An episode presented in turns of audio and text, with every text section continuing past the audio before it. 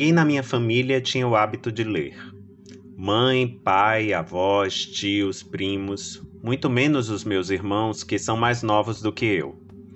O único livro que existia em casa era a Enciclopédia do Estudante, que ficava numa prateleira baixa, de fácil acesso para mim. Quando aprendi a ler, eu pegava esse livro e lia e relia os verbetes com muito interesse. Aprendi sobre Madame Curie, sobre os planetas do sistema solar, sobre um quadro de Repin, que é Ivan, o Terrível, e seu filho Ivan, sobre a Biblioteca de Alexandria, sobre o mapa do Brasil e de outros países. Aquela enciclopédia era o meu refúgio e foi o meu primeiro contato com um livro.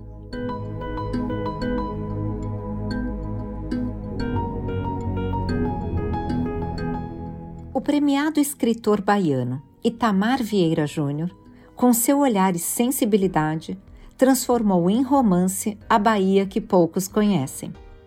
Na sua premiada obra Torto Arado, traduziu em páginas como o contexto ao redor pode ter muitas nuances. Conheça a história do soteropolitano Itamar Vieira Júnior. Ouça, no final do episódio, as reflexões do rabino, escritor e dramaturgo Newton Bonder para te ajudar a se conectar com a história e com você mesmo.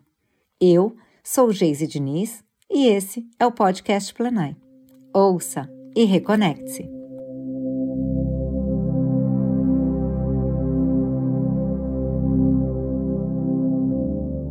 Eu nasci na Cidade Baixa, um bairro histórico e portuário de Salvador, onde fica o Mercado Modelo. Depois, morando próximo ao centro da cidade, Vizinho à nossa casa existia um armazém de secos e molhados que parecia saído da década de 1940. Ele tinha cestos de ovos no teto, uma caixa registradora antiquíssima, fardos de feijão e arroz no chão, com uma canequinha que pegava para pesar o grão naquelas balanças bem rudimentares. A filha do dono desse armazém era a professora Marlene e foi ela quem me alfabetizou quando eu tinha cinco anos. Na minha escola não tinha biblioteca, mas um vizinho que estudava numa escola melhor que a minha fazia empréstimos de livro para mim. Eu lia a obra num dia e devolvia, aí ele trazia outra coisa. Virou quase um vício naquele período. Um desses livros foi o caso da borboleta Tíria, de Lúcia Machado de Almeida. Eu fiquei fascinado pela história em que borboletas, grilos e outros animais que eu via no bairro e em casa falavam. Como aquilo era possível? Eu entendi que aquele livro tinha sido escrito por alguém. Fiquei tão inspirado que escrevi uma história que emulava a da Lúcia Machado de Almeida, só que mudando os insetos. Esse foi o primeiro texto que eu escrevi aos sete anos e nunca mais parei mas esse hábito virou um segredo que eu guardaria até dos meus amigos.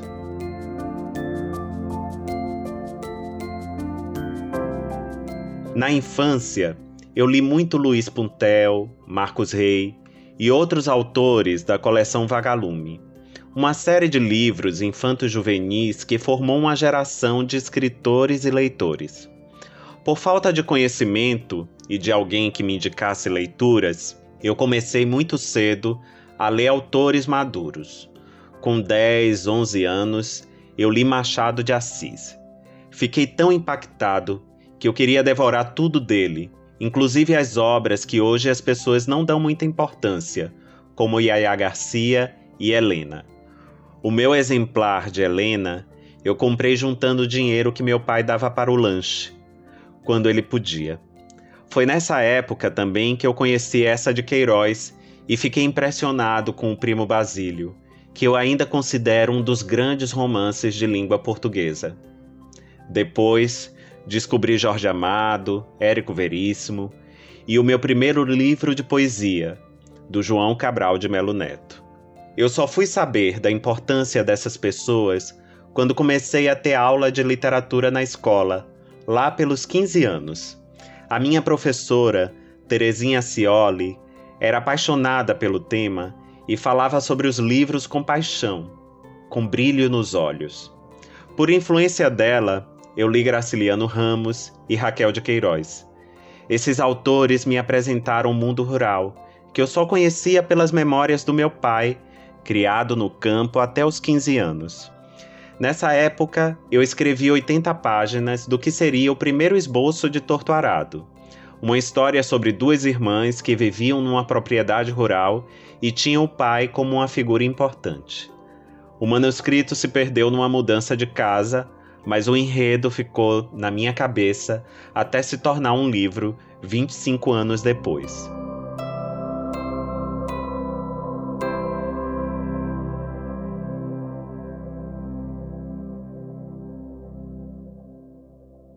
A situação em casa era tão difícil, em termos financeiros, que eu achava que não conseguiria fazer a universidade e que minha vida seria igual à dos meus pais. Minha mãe estudou somente até a oitava série do ensino médio e o meu pai era técnico em contabilidade. Mas aí, quando eu estava no terceiro ano, agora em uma escola melhor, eu descobri na biblioteca, depois de ler tudo que tinha de literatura, os livros de geografia e história. Eu gostei muito da ideia de conhecer outros lugares e culturas, ainda que de maneira teórica, e prestei vestibular para geografia com o intuito de me tornar professor. Durante a universidade, o meu interesse pela literatura permaneceu. Eu continuava escrevendo e acumulando histórias para talvez contar algum dia no futuro, mas já sem a esperança de me tornar um escritor. Depois da graduação, prossegui com o mestrado e quis seguir carreira como professor universitário. Fui chamado para ensinar na Bahia, em Sergipe, mas na época eu prestei um concurso para o INCRA, o Instituto Nacional de Colonização e Reforma Agrária, e dei preferência para essa vaga. O trabalho parecia desafiador, sem rotina e com a chance de sempre conhecer lugares e pessoas novas. Como servidor do INCRA, acompanhei muito de perto a vida de mulheres e homens em assentamentos de reforma agrária e também em terras quilombolas e indígenas.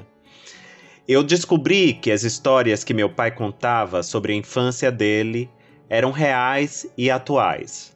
O campo ainda tem uma certa natureza preservada, uma paisagem social e econômica que se modificou pouco ao longo do tempo. Até hoje, estão lá o conflito entre a modernidade e a tradição e as relações sociais que remontam muitas vezes o período do Brasil colônia. Sempre que eu conversava com as pessoas da zona rural, elas manifestavam uma espécie de declaração de amor à terra. Muitas se recusavam a ir para a cidade porque achavam que não conseguiriam sobreviver sem as coisas que a terra proporciona. É um ambiente de amor e ódio, porque há muita violência, mas também há muita solidariedade.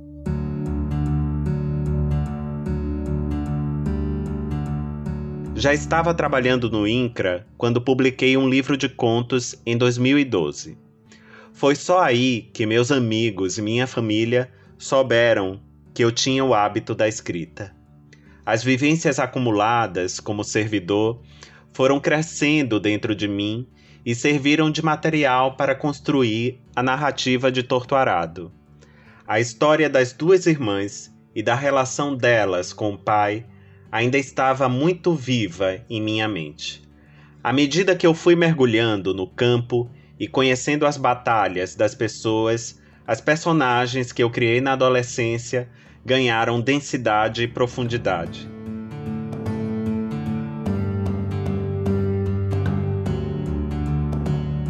Sempre me perguntam se eu me inspirei em alguém para criá-las. Eu digo sim e não. Não, porque não é uma pessoa só. E sim, porque muitos indivíduos que eu conheci atravessaram as personagens de alguma maneira. Tortuarado também reúne elementos da minha formação acadêmica como geógrafo. Eu nunca penso que as personagens estão num palco, num cenário inanimado.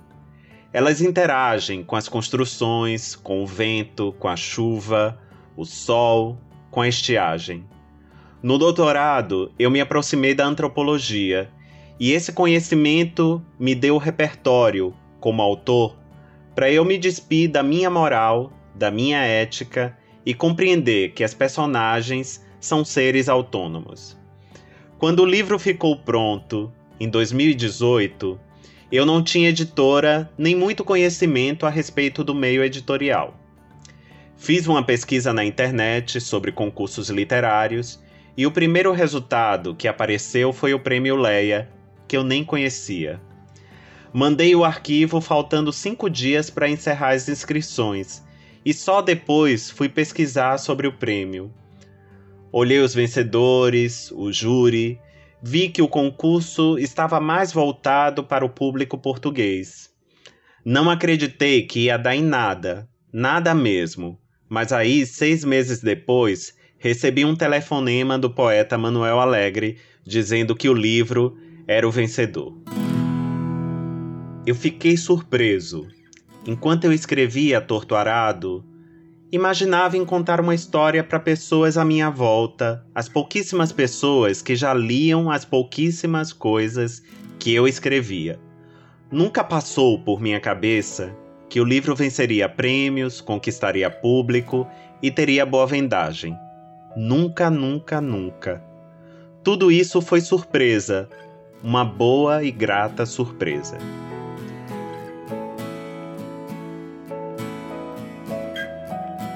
É muito difícil para alguém que escreve responder por que uma obra sua faz sucesso. Eu já tentei ler entrevistas de pessoas do mercado editorial, agentes literários e editores falando sobre o sucesso de livros. Nenhum deles tem uma explicação plausível. No caso de Torto Arado, eu me baseio no que os leitores me dizem. A história é muito brasileira, mesmo para um país tão diverso. A memória do campo é recente no Brasil porque o país se urbanizou tardiamente. Então, você não viveu no campo, seus pais não viveram no campo, mas é possível que seus avós ou bisavós tenham vivido. De alguma maneira, a história captura o leitor por esse lado afetivo. O livro toca em traumas que não foram superados por nossa sociedade, como a chaga da escravidão. A gente costuma pensar que esse assunto está no passado, mas na realidade é muito presente no nosso cotidiano.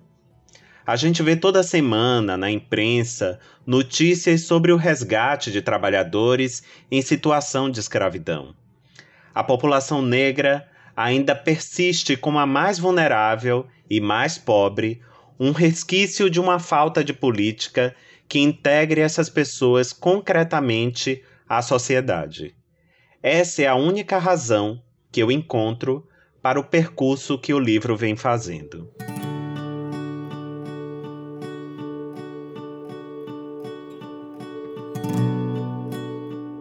A literatura é uma arte com uma expressão muito poderosa. Por isso eu procuro fazer com as crianças ao meu redor o mesmo que professores fizeram comigo. Eu dei de presente para minha sobrinha o caso da borboleta Tíria, a obra que tanto me fascinou na infância. Ela leu, fez até uma resenha e passou para outra sobrinha mais nova. As duas adoraram a história, mesmo tendo sido escrita há tanto tempo. Aos 40 anos, eu penso que minha vida não basta. Ela é pouca. Eu preciso viver outras coisas e a literatura me proporciona esse contato com o mundo, com personagens, com dilemas humanos, com tanta coisa que a minha existência nunca alcançará. A literatura é um poderoso instrumento de humanização, porque quando nos engajamos em uma leitura, vivemos a vida dessas personagens. A história se desenrola em nossa imaginação, não numa tela de TV, nem de cinema, nem em um palco de teatro. A gente imagina pessoas, lugares, situações isso é de tanta força que é inevitável não se colocar no lugar do outro, não sentir empatia. Como leitor, eu me sinto pleno e realizado. Ler um livro é embarcar numa história e descortinar novos mundos, pessoas e coisas que na minha vida não irão ocorrer, mas que eu vou viver porque a literatura me permitiu.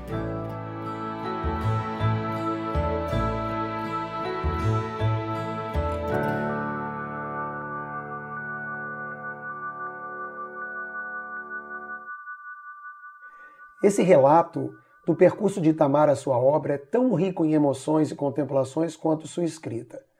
Arar a literatura num campo assim árido, seja pela falta de modelos ou pelo contexto onde o consumo é tão precário, admitindo apenas itens de necessidade básica imediata, nos revela um improvável processo para colher este celebrado fruto, algo que tanto o surpreende.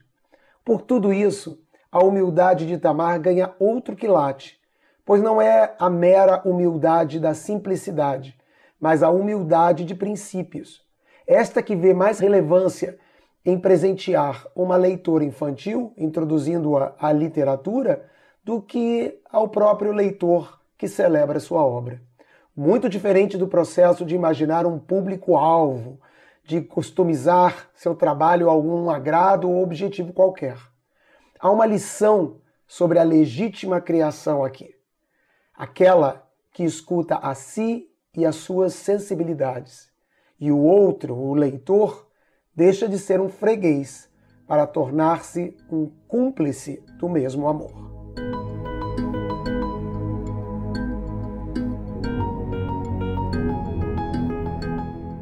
Nossas histórias não acabam por aqui. Confira mais dos nossos conteúdos em plenai.com e em nosso perfil no Instagram, arroba Portal Plenai.